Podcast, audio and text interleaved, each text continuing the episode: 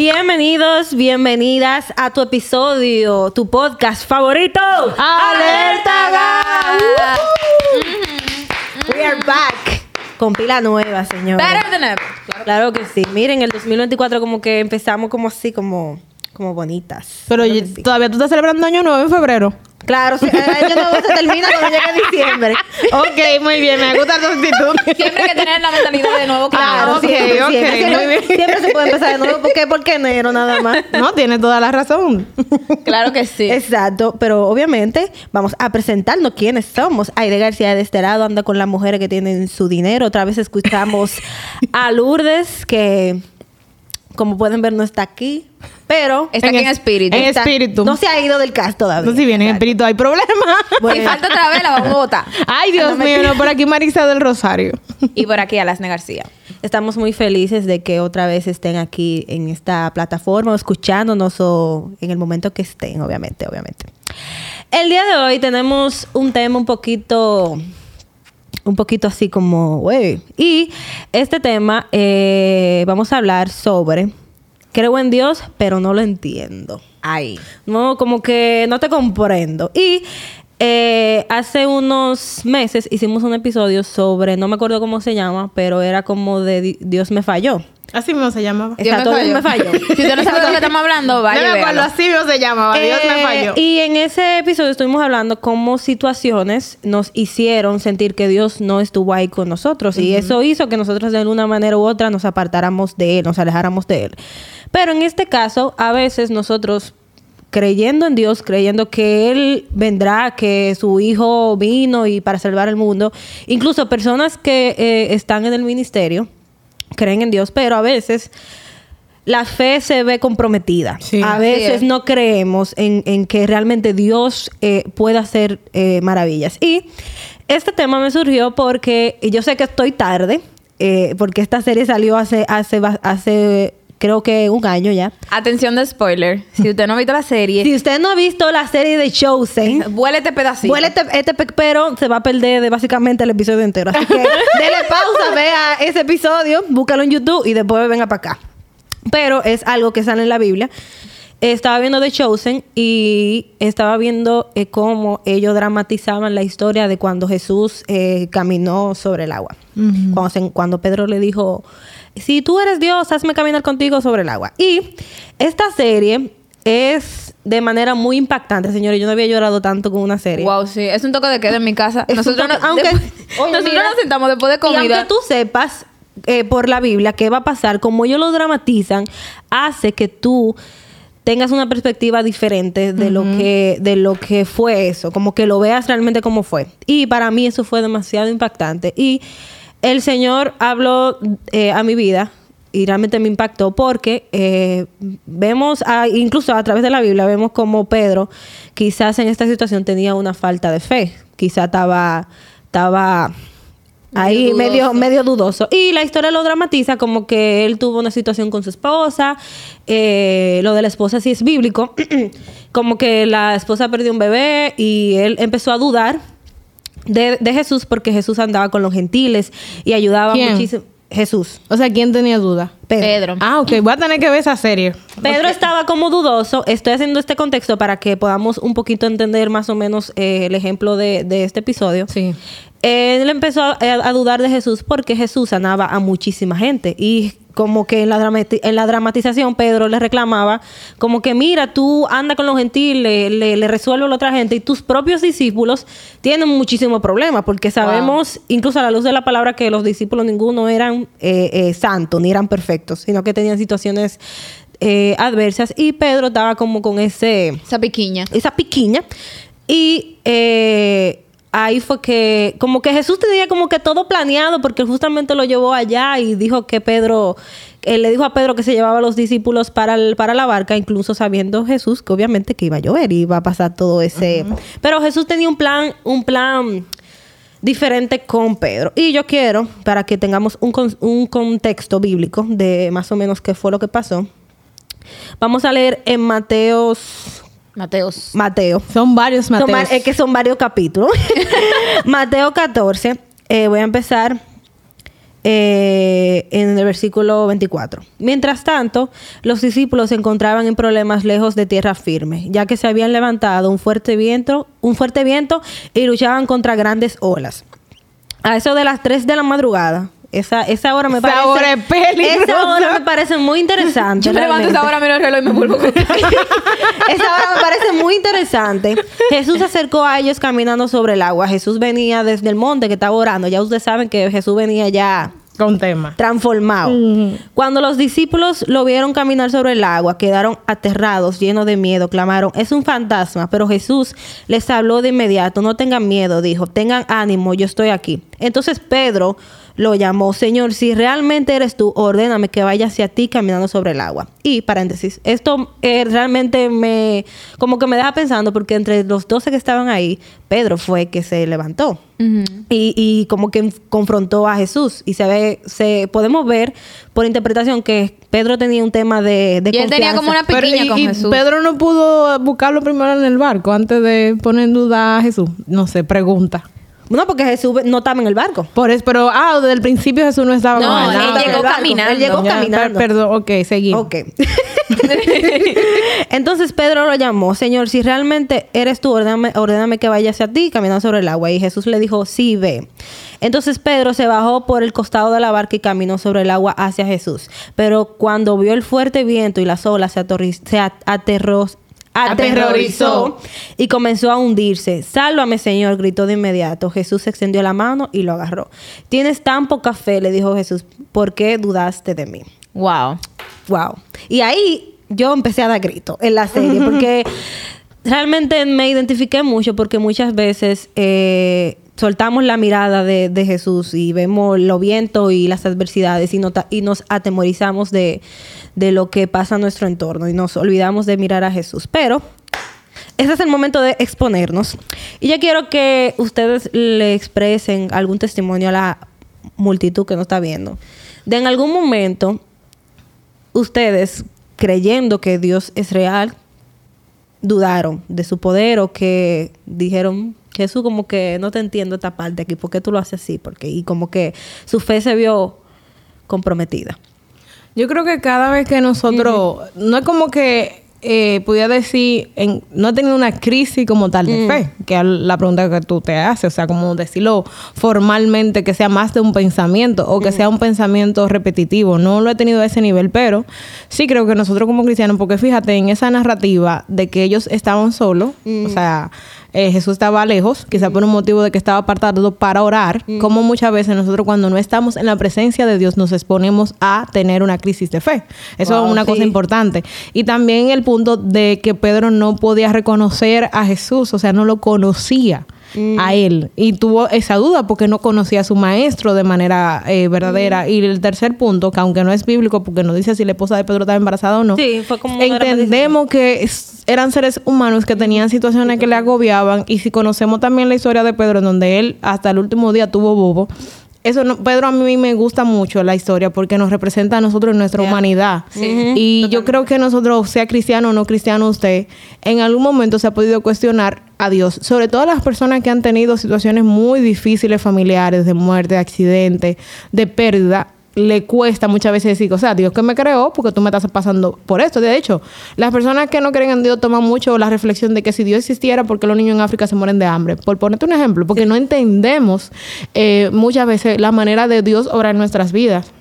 De manera muy particular, de hecho, muchas veces con el tema de los dones y nosotros ponerlo en práctica, uno tiene muchas dudas de que si está jugándote la mente o si realmente es algo supremo que está pasando. Me he levantado hace mañana y dije, pero ¿será verdad que yo estoy siguiendo a algo o yo estoy en emoción o todo esto es parte de una Sí. fantasía de en donde yo estoy aquí refugiada pero que nada de esto es verdad Nada porque hay tantas dudas entre los científicos, lo secular y la gente pero el mismo señor que me abrazó un día vuelve y me da como ese confort de que oh, tú te estás volviendo loca eh. ven para acá entonces hay muchas veces en donde nosotros tenemos incluso hasta planes que nosotros no entendemos a Dios porque nosotros lo que estamos poniendo en primera fila es nuestra humanidad y nuestros deseos. Porque para entender a Dios tú tienes que entrarte en la palabra y crear una dependencia. Hoy yo reflexionaba en, en, unos- en un live que hice improvisado de TikTok de que eh, nosotros decimos, me pasó de primera mano, confío en ti. Yeah, positivo. Todavía la palabra no ha salido de tu boca, ya tú tienes duda. Señor, yo confío que yo voy a pasar esa materia. Pero no dice di que. Y tú estás como, pero por si acaso vas a que te chivo. Voy a pasar la materia, pero por si acaso llevo un Por si se chivo. te olvida, Dios, ¿eh? Por si se Yo te confío olvida. en tu provisión, pero por si acaso voy a coger esta tarjeta. Entonces, el ser humano es muy así. O sea, yo creo que como a las mujeres, nosotros no deberíamos tratar de entender a Dios. Así como no deberían de entender a las mujeres, a Dios no deberíamos tratar de entenderlo, sino tener una relación en donde confiemos en Él, más que Pero otra cosa. y yo me yo me imagino mucho la situación de Pedro porque Jesús le hizo un milagro de, eh, delante de sus ojos, o sea, lo de la La- la multiplicación de los peces, de sí. los peces, o sea, fue algo que él vio y fue a su necesidad y aún así él tuvo eh, duda de fe y eso no pasa a muchísimas personas, incluso dentro de la iglesia, dentro de los ministerios. Eh, lo digo por experiencia propia, aunque estando dentro de la iglesia, hay momentos donde uno tiene su duda y su incertidumbre, porque yo no sé por qué es tan fácil escuchar la voz de, de, de Satanás o, la vo- o las voces contrarias que son a Dios. Y a veces nos hace tan difícil confiar y creer en la palabra de Dios que hasta él no la dejó escrita y para que no se te olvide nunca, pero a veces se nos hace, se nos hace perdón, tan difícil confiar en Dios y realmente es que sin fe va- es imposible, imposible, o sea, imposible. imposible. creer en Dios, o sea, primero hay que pedir por fe, para que el Señor aumente la fe, porque es que no hay manera humanamente en que podamos confiar en Dios, porque pa- para el, para el que se pierde el evangelio locura. Sí. Y realmente hay que estar un poquito Crazy. salido del cloche, pero de buena forma. Claro. de buena forma. Ojo, como diría eh, Alasne, de buena forma. De buena Ojo. forma. Eh, el testimonio que yo tengo realmente Wow. no es mío, Robado. es de otra persona, pero yo su- fui parte. Entonces Ok. me autodoy el permiso de contarlo. Eh, hace unos días yo hablaba con una joven de la iglesia que está pasando por una situación X. Y ella me decía que debido a esta situación ella había perdido la fe en Dios, había sentía que estaba sola, que y inclusive me dijo con palabras sexuales que se sentía igual que que volvió a sentirse como se sentía cuando no conocía a Dios. Y yo en el momento cuando ella me lo dijo, yo dije, mierda, ¿y, y qué le digo? Porque, Wow. o sea, ¿qué tú le dices a una persona que tiene problemas reales? Que y no solo reales que porque no hay problemas reales ni, rela- ni reales pero que, Que tiene un problema que está ahí evidente tú sabes que que algo que tú dices conchole es verdad está está fuerte la situación y justamente me acordé de esa historia de Pedro de cómo la- lamentablemente este mundo como, como está diseñado por el pecado, no nos podemos librar de las malas cosas. O sea, No, never. y eso no tiene que ver con Dios. Eso está fuera, no es que Dios no lo puede controlar, porque Dios puede hacerlo todo, pero ya la eso maldad está humana. fuera de, de, de, de, de- no de su poder, sino de lo que Él se permite a sí mismo controlar, porque no todos tenemos libre albedrío, y el mundo está porque está porque tenemos libre albedrío. Entonces, la cosa y en la misma palabra lo dice que tanto acontece al justo como al injusto. O sea, de la cosa mala no nos podemos librar. Pero fíjate cómo justo en ese momento malo, el Señor siempre te da una salida. Siempre, siempre, siempre. Y hablaba con, con ella y me llegó esto a la mente y yo le decía, tú sabes que le contaba que hubo un tiempo donde yo me sentí, no tuve una crisis, crisis de fe per se, pero sí sentí que Dios me había abandonado.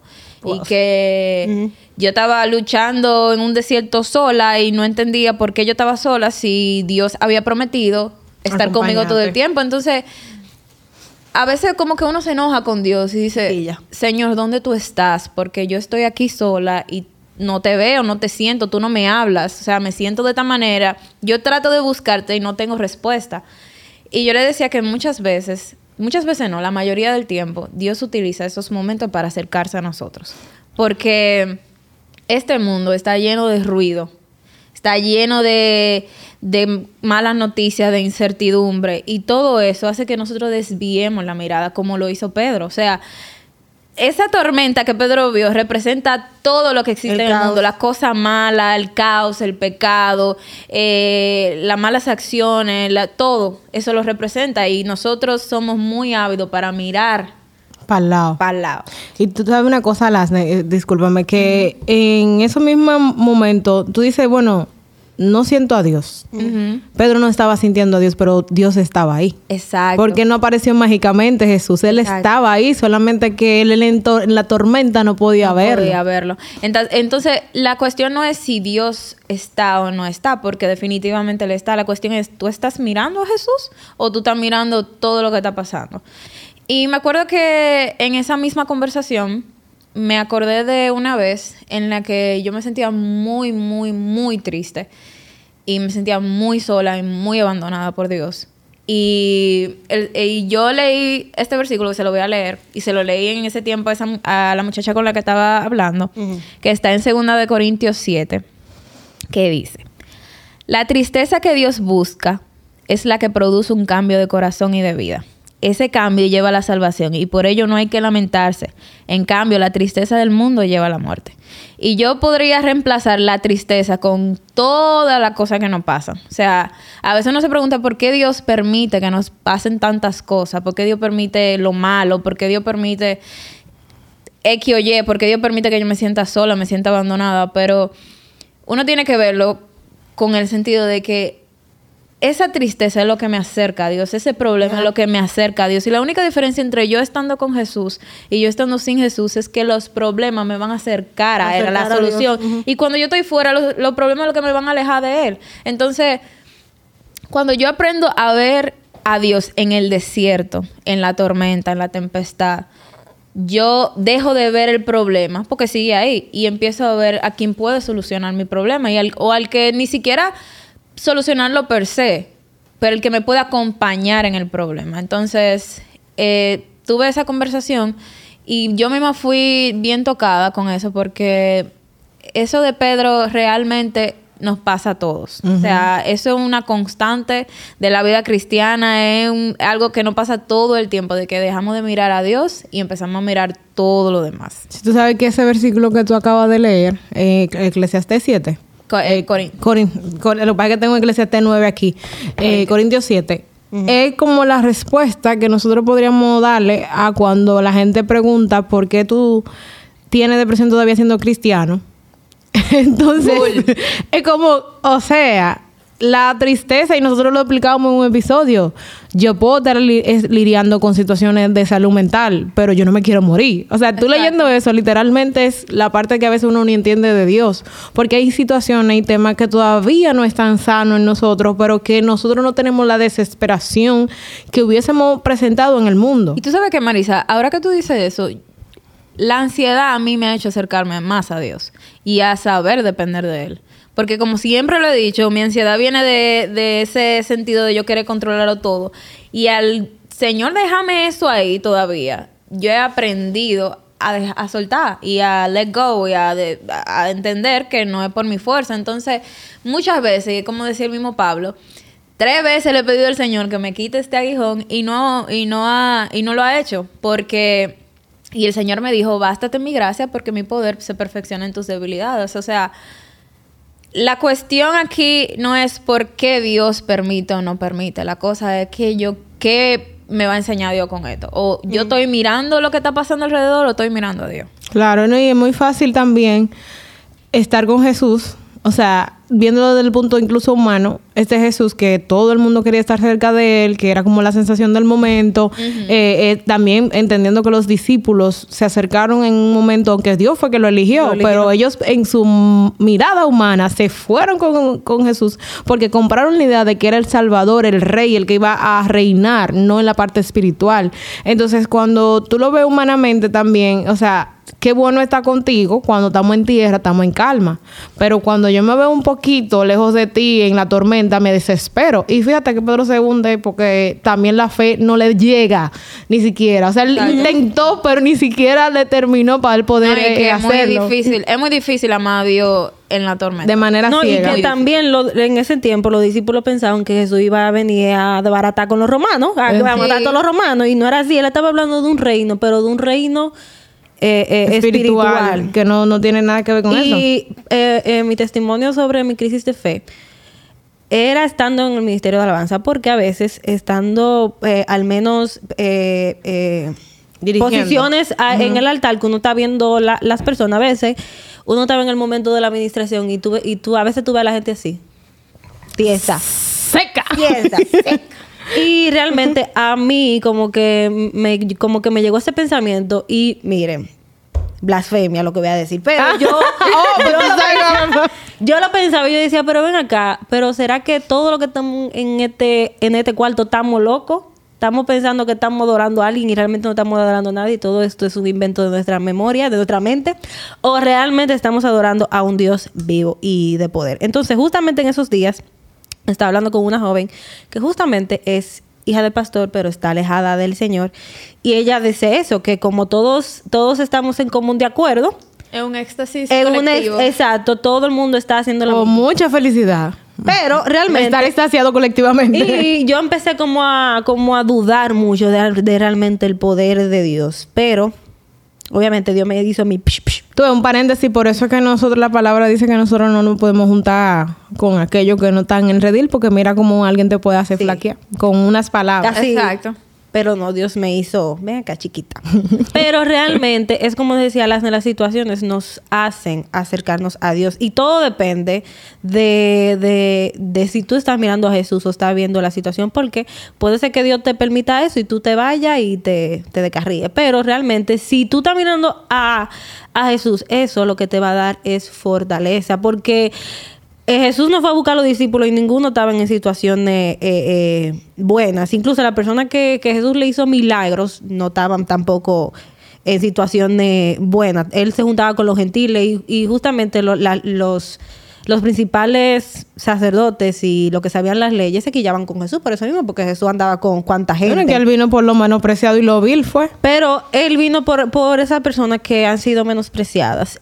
Y me encanta como ese, ese, esa logística de, de- de Jesús, porque es para que nadie se pierda. Y, y es como yo decía, sin fe es imposible agradar a Dios, porque vamos a tener dificultades siempre, siempre para dudar. Pero si no tenemos fe, miren, podemos estar dentro de la iglesia, incluso cumpliendo la ley. Porque por eso fue que Pablo dijo en... ¿En dónde fue que lo Creo que fue en los romanos. Ahí no Que va la tabla, búscalo bien. En los romanos. Yo, en los La gente de los comentarios son los que más Biblia saben. Búscalo que Ah, no los romanos, lo tengo aquí, en, en el capítulo 8 de los romanos, que la ley de Moisés no se hizo, no, o sea, no la pudimos, no la pudimos seguir del pie de la letra por el pecado. Por eso Jesús vino para que podamos, aún en nuestro pecado, podamos ser salvados y restaurados por él, porque a veces con toda, incluso la, la, lo que hacemos, a veces nos envolvemos en muchísimas cosas de la iglesia, de logística, que mira, que vamos a esto y nos olvidamos realmente Del- de acercar nuestro corazón a, a, a Dios. Y yo conozco muchísima gente que son personas que hacen muchas cosas para el reino de Dios y eso está excelente. Pero a veces estamos en la cosa de Dios y nos ocupamos tanto de la cosa de Dios que nos olvidamos de tener ese tiempo a solas con Dios y de orar y de conocer su voluntad. Y entonces ahí es que llega el momento de incertidumbre y que realmente dudamos. Aunque no en nuestro pensamiento, pero muy en el fondo de, nuestro de nuestro corazón, llega ese, esa falta de fe y, y llegamos a desconocer realmente de quién es Dios. Y, y nada, y si y si realmente te digo que si estás pasando por ese momento, no vamos a cerrar, pero No, yo iba a decir, pero si acabó esto. diciéndote que si estás pasando por ese momento, realmente tú, tú mismo le puedes pedir a Dios que te aumente la fe, porque dice la misma palabra de Dios que si le pedimos a Él, Él nos, da- él nos los dará lo que necesitamos. Y Y tú sabes, perdón que te interrumpa, tú sabes que me llama mucho esperando la- que me interrumpa. Tú podías, tú podías como hacer seño. Please, sálvame que perezco. Ya, por favor, me estoy ¿Sabes que me llama mucho la, la atención de, de, la de esta historia de Pedro? El hecho de que, eh, si nos fijamos, en el momento en que él empieza a hundirse y que dice, Señor, sálvame. El Señor no le dijo, ay, no, hombre de poca fe, húndete ahora porque eso es lo que tú te mereces. Él le dio la mano y lo rescató, Lo rescató, independientemente sí. de todo. Entonces, como que... O sea, uno tiene que poner en balanza. Ok, me está pasando esto. Eh, no me siento bien, me está pasando X o Y. O sea, el problema que tengo es, es bien real, está ahí evidente, yo lo, Lo estoy ver. viendo. Pero yo también puedo ver la mano de Dios en medio de la tormenta. Entonces, a veces, mira, la, la vida, no solo el, caminar con Dios, la vida es hacerse el loco.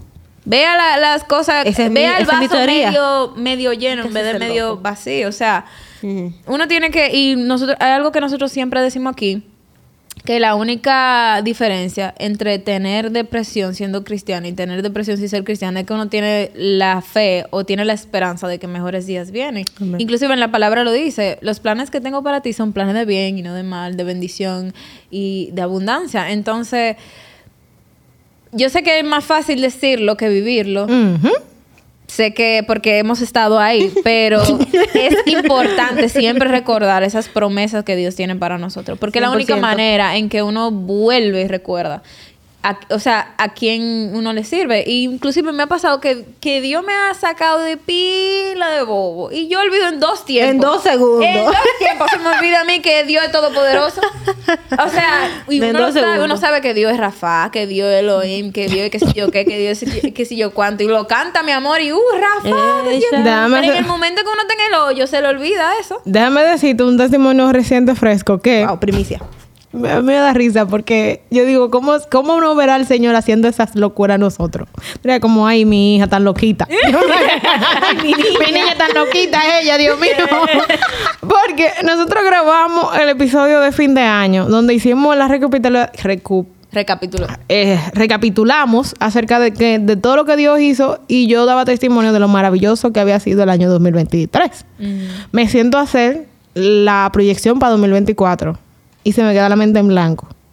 Y digo, pero no tengo clientes suficientes. ¿Y para dónde voy a buscar los clientes? ¿Y dónde están los clientes? ¿Y cómo que vamos a pagar tal cosa? en dos tiempos se te olvidó. en dos tiempos yo comencé, pero ¿y cómo que lo voy a hacer, señor? Pero no, pero ¿cómo va a ser? Y comencé, mira, pero tú estás jodido y en enero... la- Y yo dije, pero Marisa, tú serás loca porque yo acabo de, de entender y ver cómo el Señor ha obrado en mi vida y porque yo me estoy llenando de ansiedad, porque la mayoría de las veces la ansiedad es una cortina de humo de algo que tú no puedes controlar y que muy- la mayoría de las veces ni siquiera sucede. Y cómo el Señor lo va a hacer. Lo que decía ahorita, el error está en tratar de entender a Dios.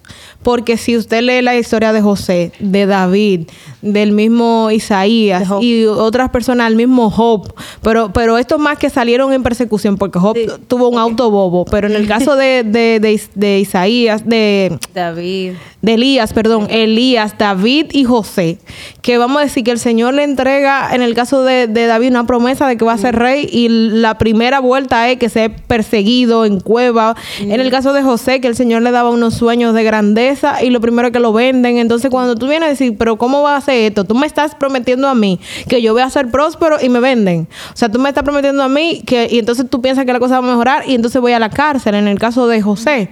Y en el caso mismo de David, que el Señor le prometió, el Señor no lo prometió, el Señor mandó a Samuel a la casa de él para confirmar que él iba a ser el rey de Israel y entonces cae en persecución. Entonces, cuando tú ves todos estos ejemplos de hombres valiosos en la Biblia que tuvieron promesa de que iban a hacer y fueron, pero al mismo tiempo pasaron un bobo, mi recomendación es no tratar de entender a Dios, sino tratar de, de más bien esperar. Y como tú decías, muy importante, pedirle al Señor que nuestra fe sea grande, pero para que la fe de usted sea grande, usted tiene que verse probado en muchas cosas. Pero 100% Eh, así es. pero entonces verlo, y, y- y como los judíos tienen este sistema de, de escribir la palabra en las tablas, escribirla en la pared, escribírsela, escribírsela, decírsela a los niños, repetírsela, repetírsela, repetírsela, hasta que ya sea algo mecánico en ti. O sea, porque tú te levantas y te cepillas y no es que alguien te dice cepíllate. O sea, ya tú lo has hecho tantas veces de manera mecánica que ya tu Que ya cuerpo se levanta de- y va para el baño y lo hace. Entonces nosotros tenemos que tratar de que la palabra de Dios, las promesas de Dios y las promesas cumplidas del Señor sean, que nosotros la tengamos ahí, escríbala, búsquela, para que entonces sea algo tan mecánico que cuando el enemigo quiera venir, porque el mismo Jesús cuando se vio tentado, después de durar 40 días en el desierto orando, él tenía hambre. Y él le de, o sea, todas las respuestas que él le dio al enemigo fueron bíblicas, fueron de la palabra. O sea, él no le dijo, yo soy el hijo de, de Dios, yo puedo hacer Y y ya. No, él le respondió con la palabra. Entonces, aquí la clave para nosotros no menguar en cuanto a no decepcionarnos, porque cuando nosotros no entendemos a Dios, no de podemos Dios. decepcionar feame- feamente. Y entonces, la recomendación aquí, mi autorrecomendación para mí Marisa misma es el hecho de no tratar de entender a Dios, sino más bien pedir más fe para poder entenderlo. Y es que hay que ser honesto con nosotros mismos. Nunca vamos a llegar a la mentalidad y la sabiduría de Dios. O sea, jamás podemos igualarnos a eso. Porque incluso Dios mismo le dijo a Job, tú estabas ahí cuando... Fue a Job, ¿verdad? Sí, Ok. Por si acaso. Por si acaso. Le dijo, tú estabas ahí cuando yo hice la creación, cuando yo estaba construyendo ahí, tú no estabas ahí. Entonces, no, nunca vamos a poder, vamos a conocer su voluntad. Pero sí, sí es, sí tenemos una relación con él, pero nunca vamos a entender en totalidad. Y aparte, ¿quién soy yo? Para que Dios me esté revelando sus planes, dime. Exacto. ¿Quién soy yo? Eso veníamos hablando yo ahí de en, Dime. en el mientras veníamos de camino pa- para acá. No vamos a decir la A porque no nos dan promoción. Exacto, no fue promo. Veníamos en un servicio de transporte. Venían volando en tu escoba.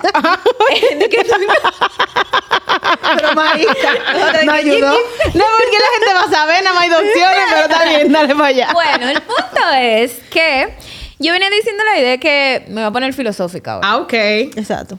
Imagínense que, ¿verdad? Eh, La situación, tú, imagínense que tu vida, tú la estás viendo en unos lentes que solamente te dejan ver esa área de tu vida, pero la vida es toda una imagen y tú solamente estás viendo una pequeña parte de eso. Eso es lo que pasa con nosotros y nuestro problema y Dios. O sea, nosotros solamente vemos nuestra vida desde nuestra Yeah. perspectiva, desde mi, desde mi perspectiva egoísta y, y Wow. que solamente tengo la capacidad de ver mi problema. problema. Porque yo no estoy dentro de Marisa para saber lo que vive Marisa, no estoy dentro de Aide para saber lo que vive Aide. Entonces, eso es número uno. Número dos, yo no sé si te han visto la película del efecto mariposa. Pero es básicamente una película que... Te ha- buscando información. bueno, es básicamente una película que habla de que, por ejemplo, si Aide mueve este micrófono, es ese movimiento de ese micrófono va a desencadenar Ah, un curso de acciones que van a afectar tal vez una gente que está en China.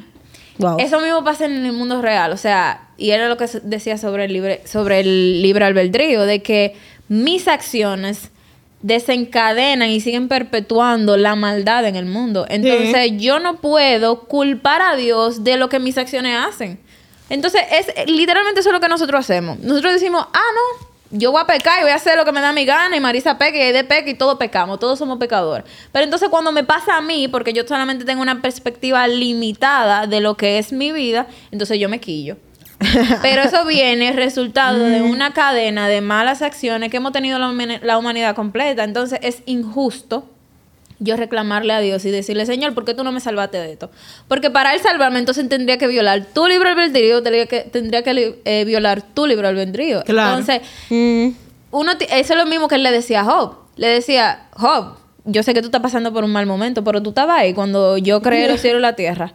O tú eres tan grande que puedes cuestionarme a mí. Si tú eres tan grande que puedes cuestionarme a mí, ponte, controla el cielo, controla la nube, Controla controla, las estrellas. pasando. O sea, ve la, literalmente le estaba diciendo, ve la imagen completa. Entonces, cuando Wow. uno lo empieza a ver desde esa manera, ya uno se le quitan los lentes de mi, de mi perspectiva y yo empiezo a ver la imagen completa y decir, de muchas cosas Dios me ha librado. Porque Claro. yo no he estado en ninguna guerra, yo no he estado pasando hambre, yo no, tal vez no me han pasado tan, si- no me han pasado tantas peo- cosas peores. Sí me han pasado cosas, pero desde mi perspectiva, comparándola con la del otro, no me han pasado cosas tan malas.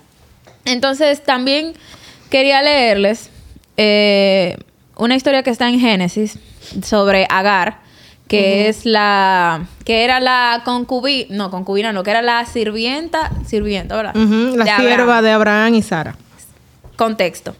El Señor le dio a Abraham una promesa de que él iba a tener muchos hijos y que Se la dio la promesa. él iba a llenar la tierra. Y Abraham Dijo acá, ¿y cómo? Con una esposa de tema con 90 Abraham años. Es que él tenía una esposa que se llamaba Sara, que era muy vieja. Ay, ay, ay. Y él decía, ¿y cómo es? Déjame yo ayudar a Dios. Este cálculo no da. Esa matemática no da. Y Sara le dijo, bueno, mira, aquí yo tengo mi, una esclava que ella Brega. Llégate a brega. ella y- ella resuelve y dame un hijo. y Abraham dijo no se diga más Mi amor, y él dijo No, le costó menos que sacrificar al hijo. yo no vi ningún momento que le dijera de que ay no no te pongas Ay, no, eso". ¿cómo va a ser? Vamos a esperar la voluntad de Dios. Él le dio para allá. El punto es que eh, la- eh, Abraham tuvo un hijo con Agar, la esclava. No. Pero ¿qué pasa? Empezaron unos disturbios y por eso que uno no puede ser polígamo. Paréntesis. Paréntesis. Porque empezaron unos disturbios que yo me imagino que en ese hogar habían unos celos de que Abraham no podía mirar mucho a Agar porque ya Sara se quillaba. El punto es que imagínense a Agar, una esclava que no tuvo decisión porque era una esclava. A Ella sé lo que le decía. ella tuvo que tener un hijo y ya. Que entonces, a causa de esas decisiones que otros tomaron por ella, fue rechazada. Seguro la trataban malísimo. Tuvo que huir de donde estaba. ¿Quién la sacó? Exacto. La fue Dios. Imagínate cómo ella se sentía con Dios. O sea, yo no tengo opción, me maltratan y ¿dónde tú estás, Dios? Entonces, mientras ella vivía en el desierto, dice en Génesis que un ángel del Señor, del Señor la encontró en el Oh. desierto, cerca de una fuente de agua que está en el camino de- del sur. Y le dijo, Agar, esclava de Sarai, ¿de dónde vienes y para dónde vas? Y ella le respondió, estoy oyendo de mi señora Sarai. Y verdad, ellos tienen una conversación. eh, pero el ángel le dice: Ahora que estás embarazada, darás a luz a un hijo que llamarás Ismael. Ya que el Señor ha escuchado tu tristeza. Será tan libre como un asno salvaje. Él le da una profecía, que sé yo, qué sé yo cuánto. Luego, en el versículo 13 dice, como el Señor le había hablado, ella le puso por nombre, eres el Dios que me ve, porque como ella dijo, en realidad he visto aquí al ángel que me ve. No. O sea, imagínense a Agar, que ni siquiera es judía. Vamos a empezar por ahí. Ni siquiera tuvieron un hijo fuera, y- fuera de, de un De matrimonio, ley, de fuera, fuera, fuera de la promesa que Dios le había dado, porque Dios no estaba de acuerdo con eso que ellos hicieron. Y aún así, Dios le dice, yo soy el Dios que te ve. O sea, soy el Dios que he visto tu tristeza. Sí. Entonces, a veces uno tiene que recordar que más de que Dios quiere que uno sea perfecto, más de que Dios quiere que uno eh, camine, sea más, más evangélico que Jesucristo, más santo que Jehová.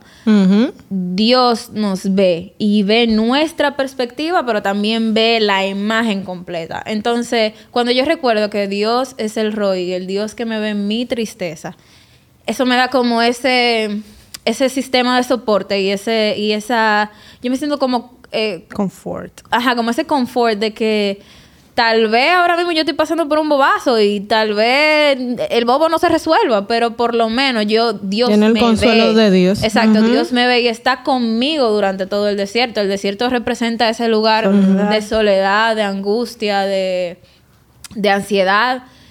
Y en el desierto el ángel encontró a Agar. Entonces, cuando yo recuerdo eso, siempre me trato de tenerlo en la mente de que en mi desierto Dios me ve. Wow, wow. Wow. Y realmente eso me queda, me queda como así en el corazón porque las situaciones nos hacen acercarnos más a Dios. Por más difícil que sea, siempre tienen su, su propósito. Y dice un versículo, dice en la Biblia, no estoy parafraseando, no sé realmente, no, no, no me acuerdo realmente dónde está, pero dice que Él no nos pone carga que no podamos soportar y que Él nos ve en todo tiempo y siempre está ahí. Así es. Entonces, lo que depende es qué tú vas a hacer con eso, si te vas a hacer más fuerte, si te vas a acercar más a Dios. Y me da, por eso los salmos me inspiran demasiado y me llenan tanto de fe, porque en una vez un David sufriendo, ay, estoy llorando, Señor, ¿por qué me has abandonado? Entonces, después en otro capítulo, vemos a, un David que, que aún en la dificultad, aún que está siendo perseguido por, por, por Saúl, él confía en el Señor, que, que Él es su ayudador y que Él lo va a, a- guardar. Y realmente, yo sé que tal vez tú que estás aquí, yo sé que ustedes también, chicas, han pasado tiempos difíciles, pero que gracias al Dios por su misericordia, Él está con nosotros y nos ve en todo es. tiempo. A ese, eso que tú mencionas, que parafraseas, es el versículo que está en Primera de Corintios 10, del 13 al 23, que dice, no nos ha sobrevenido ninguna tentación que no sea humana, pero fiel es Dios, que nos o dejará, que no nos dejará ser tentado más de lo que podéis resistir, sino que dará también juntamente con la tentación la salida, salida. para que podáis soportar. Amén, wow. Qué lindo. Qué lindo. Y ya para ir cerrando, voy a, quiero leer también otro versículo eh, que está ahí. Creo que quiero que cuando terminemos el versículo, Alasne haga una oración metralletosa. Yo quiero leer en Isaías 55 del 8 al 9. Y yo sé que muchas personas han escuchado este versículo, pero es necesario como hacen los judíos escribirlo y aprendiéndolo. Dice el Señor, porque mis pensamientos no son sus pensamientos, ni sus caminos son mis caminos, dice el Señor. Como son más altos altos los cielos que la tierra, así mis caminos son más altos que sus caminos y mis pensamientos más altos que sus pensamientos. El Señor tiene todo bajo su control y aunque no lo podamos entender en nuestra mente humana, el Señor tiene caminos perfectos y, y- y seguros para nosotros. Amén. Amén. Así que, wow, qué, qué bonito es saber que aún en nuestro desierto Dios nos ve, nos entiende y nos da la salida. Amén. Así que vamos a orar. Amén. Padre Celestial, te damos las gracias, Señor, porque has permitido que podamos escuchar esto, Señor. Sí, sí. Ayúdanos a poder entenderte, Señor. Ayúdanos, ayúdanos a poder encontrarte en nuestro desierto, Señor. Ayúdanos a entender, Padre, que el desierto nos trae más cerca de ti, Señor. Amén, Señor. Padre, preséntate en nuestra vida como el Roí, el Dios que nos ve en nuestra turbulencia, el Dios que nos ve en nuestra ansiedad, el Dios que nos ve en nuestras situaciones, Señor. Y juntamente con esto, Señor, danos la salida, Padre. Amén. Ayúdanos a entender que solamente tú nos harás caminar sobre las aguas, Señor, y que la mirada debe estar puesta siempre en ti, Señor. Todo esto te lo pedimos en el nombre de Jesús. Amén. De Si llegaste hasta... ah, Dale, dale, dale. Dale, dale, dale. con, con el perdón, si llegaste hasta aquí. Muchas gracias por vernos, por reproducirnos, compartirlo. Te invitamos a que puedas mandarle este episodio a una persona que, que realmente lo necesite. Eh, nuestro podcast está patrocinado por Ministerio Casa Llena de Gloria. Un saludo a nuestros pastores Ronnie y Esther García. Eh, aquí van a aparecer las redes sociales de nuestra iglesia. Recordarte que tenemos eh, servicio en vivo los jueves a las 7 de la noche y los domingos a las 9 de la mañana. Ambos servicios son transmitidos a través de nuestro Facebook, Ministerio Casa Llena de Gloria. Estamos ahí dispuestos para recibirte. También nuestras redes sociales, si necesitas que oremos por ti, si necesitas una palabra, estamos aquí. Esperamos que esto haya sido de bendición para ti, como ha sido de bendición para nuestra vida. Y nada, recuerda que esto fue ¡Alerta GAT!